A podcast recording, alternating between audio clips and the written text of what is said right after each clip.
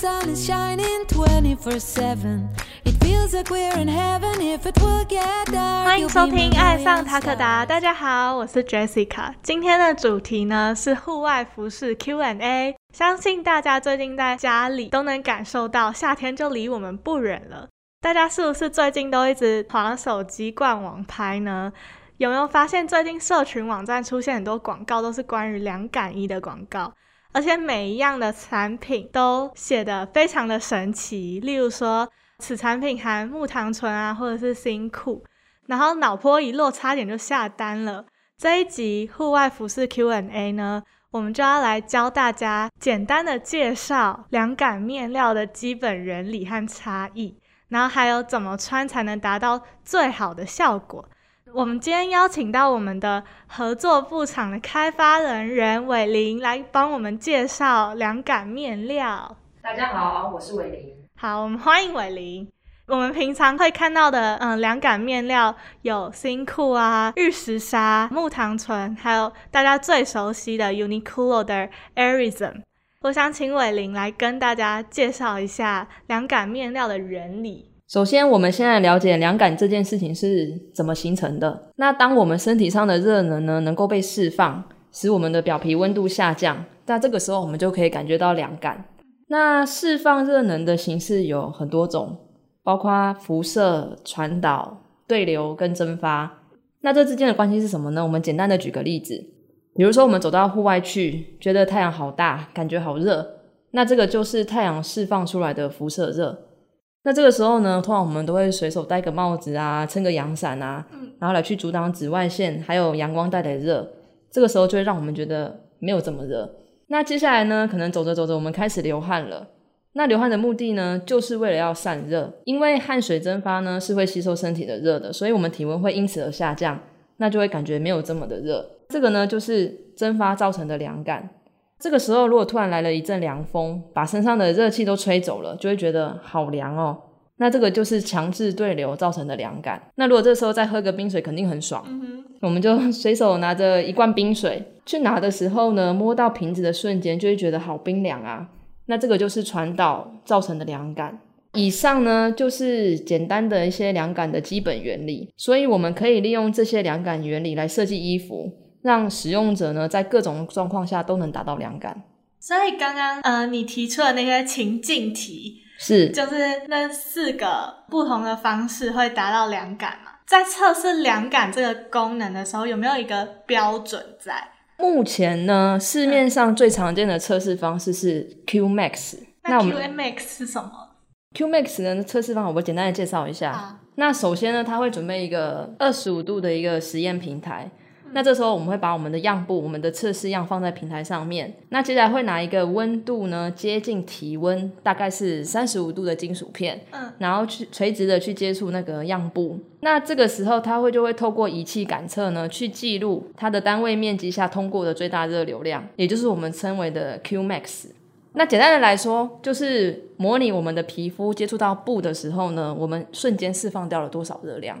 所以因此我们也称 Q Max 为瞬间凉感，就是哦一瞬间这样子。嗯对，一瞬间的那个热量被释放掉是最大的。所以当 Q Max 越大的时候呢，我们释放掉的热量就是越多，我们就会感觉到越凉感。那一般来说呢，针织布呢是要大于零点一四才能称作是凉感布。嗯，所以我们要了解瞬间凉感其实是有时效性的。一般来说呢，我们达到热平衡之后呢，其实就不太会有凉感了。我觉得大家可以想象一下，就比如说，嗯，刚刚提到的那个水瓶是冰的，可是我们摸了一段时间之后呢，我们的热量释放给水瓶，水瓶的冷释放给我们，这样子互相传导之下呢，就会达到一个平衡的状态。温温的。是的，我们就会没有感觉到这么的凉，对这就是所谓的热平衡。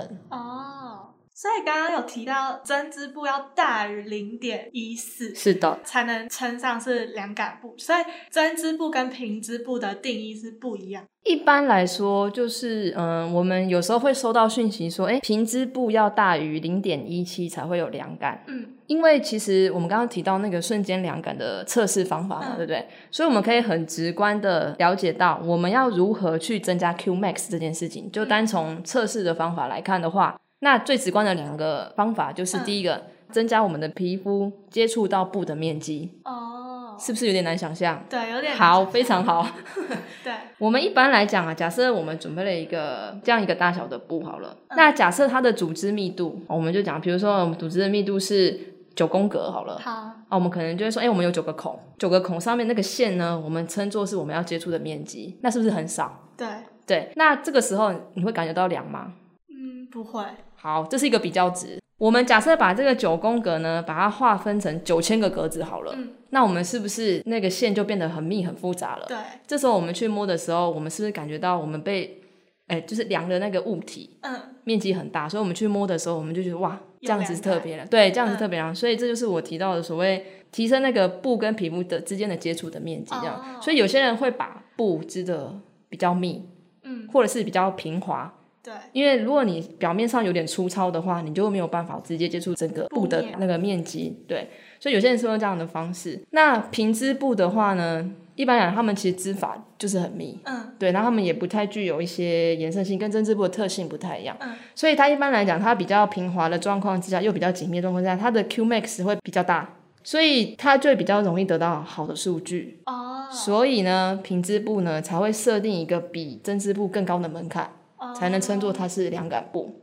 原来是这样。那纱线有没有可能也是跟凉感面料有关系？呃，对我刚刚提到的两个，一个就是增加皮肤跟布的接触面积嘛，对不对？那另外一个就是提升纱线的热传导能力，这个是最直观的。嗯也就是说，当这个纱线呢能够快速的吸收我们的热量呢，嗯这一个的物理现象呢，嗯就是我们称为的热传导能力。就是你的热传导系数越高的话，嗯它能够吸热的速度就是越快，哦，就越容易释放这样子。这是最两两个我们最直观的一个增加 Q max 的方法。哦，了解。那我刚刚在前面有提到说，我们平常最常看到的四个凉感面料有新裤啊、玉石纱、木糖醇、Uniqlo 的 Airism。那我想请伟玲来跟大家说明一下这四种的差异。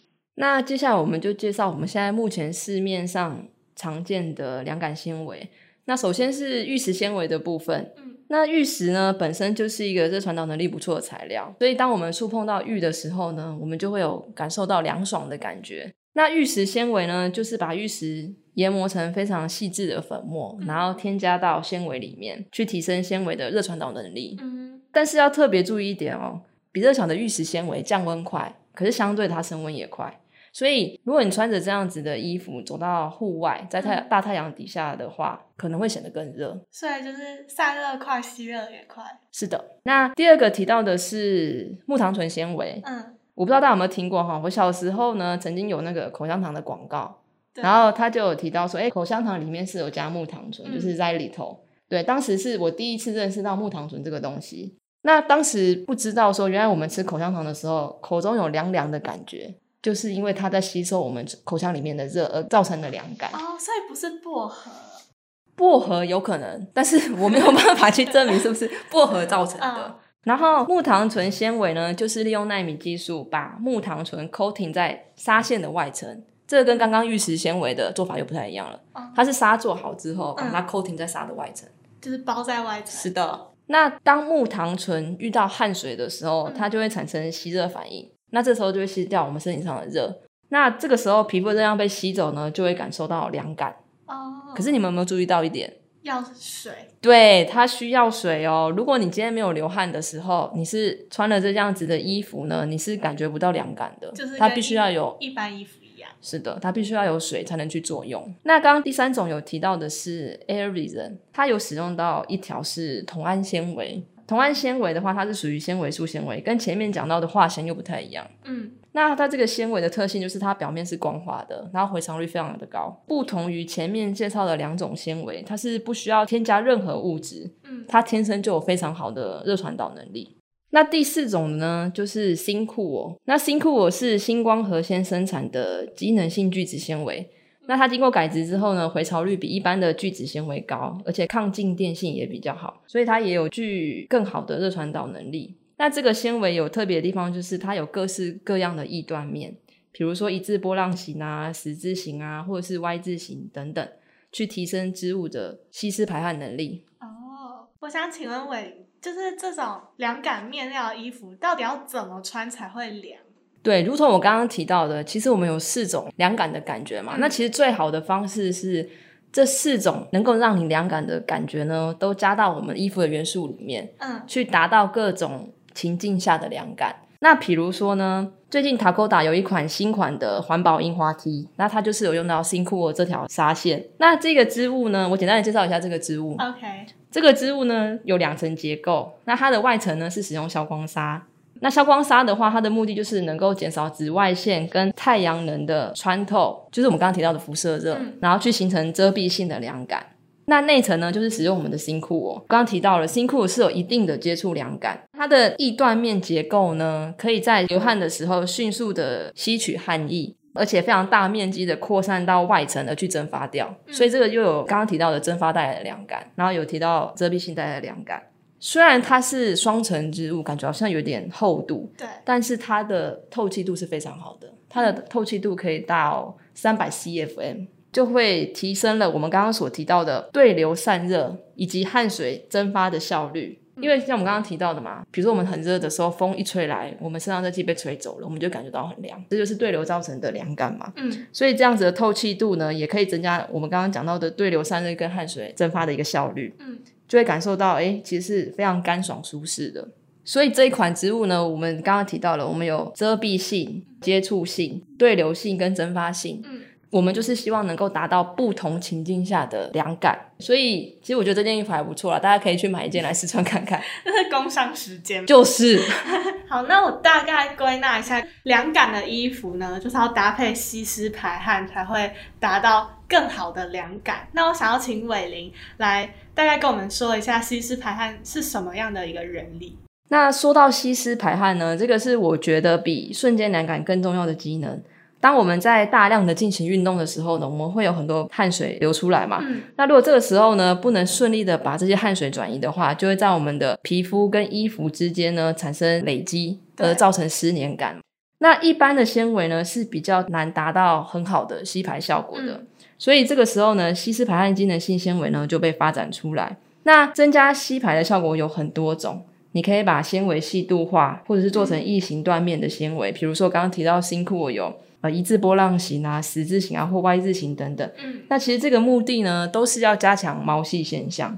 那毛细现象可以帮助它快速的输送汗水。举例来讲，以十字形的纤维来说的话，它就是有四个沟槽，就表示它有四个沟槽去输送水分这样子。排水孔。呃，类似，只是它是一个非常非常小的排水孔这样子。那除了有沟槽呢，我们还要做一个亲水性的表面改质呢，去帮助它能够让那个毛细现象变得更顺利。嗯，那这样子的话呢，水就可以顺利的被吸取到植物里面，而且扩散，然后再迅速的蒸发。这样子，你扩散的面积越大呢，那你的蒸发效率就是越快的。就等于是毛细现象是一个自然现象，那我们在后天加工这样。对，再去帮助它去强化这样子。那还有另外一种我们常用的设计，就是我们一般在开发这些布料的时候，嗯还有常用的一个方法，去让它有达到吸排的效果。那我们俗称 push and pull。那是什么？从外观上来看的话，它是有点像类似像双层的结构。嗯，我们就是利用外层的毛细现象呢，是优于内层的这个原理，去帮助它把汗水从里层完全拉到外层去。哦，然后让内层比较干爽。是的，因为水在流动的时候是会有一个压力差在的。比如说我们刚刚提到的，外面的毛细现象是优于里面的嘛。嗯。当它外面的毛细现象更强的时候，它就会更快的把里面的水拉到外面去。大概就是这样子的一个概念。所以里面的水被拉到外面去的话，里面就可以保持干爽。哦，是的。那我们平常的时候要怎么去判断说这个衣服、这个面料吸排效果好不好？有，其实我们呃，我接下来要介绍的一个方式呢，就是连我们自己平常都很常在用的一个方式。嗯比如说，我们手边呢，你拿到一个可能小吸管啊，或是滴管都可以。像你那个眼药水的水瓶，嗯如果你用完了，你也可以在里面装水，就装一般的水就好了。嗯然后你就把它拿起来之后，距离你要测试的那个布布面上大概一公分的高度，你就滴一滴水下去。那滴一滴水下去，你可以看到它其实非常快速的扩散，对对不对？然后我们的定义就是在三秒内滴下去的水呢，不会产生镜面反射，就称为它是一个非常好的吸排效果。所谓的镜面反射，就是我们讲比较生活一点，比如说嗯刚外面下完雨，对你看到了一个水坑，然后你走过去去看那个水坑，你可以看到你自己，那个就叫镜面反应，像照镜子一样。哦当你的水没有办法被顺利排解掉的时候，它就会在我们的布的表面形成一个小小的水膜。那个水膜呢，就会让你看到你自己，我们称之为的那个镜面反射。对，算三秒。是的，好，对，这是大概的一个简易的测试方法啦。好，嗯，那我们今天谢谢伟林跟我们介绍这么多有关凉感面料还有吸湿排汗面料的部分。那希望大家有解开对凉感产品的迷思，然后对凉感服饰有更多的了解。那我们不免俗的呢，有我们的 podcast 彩蛋，然后呢，彩蛋就是我们 Takoda Active 商品的折扣码。那我们的折扣码呢是全部小写的 We Love Takoda，中间没有空格哦。那大家会希望我们在户外 Q&A 分享什么样的主题呢？欢迎大家在 IG Takoda Active DM 我们哦。我们的频道会在 Spotify、Apple Podcast、Google Podcast、Sound On 和 YouTube 做播出哦。在 Spotify 收听的朋友，记得关注我们哦，避免你漏掉任何一集。如果是在 Apple Podcast 收听的朋友，记得在评分处留下五颗星评价哦。爱上塔可达，我们下集见，拜拜。拜拜。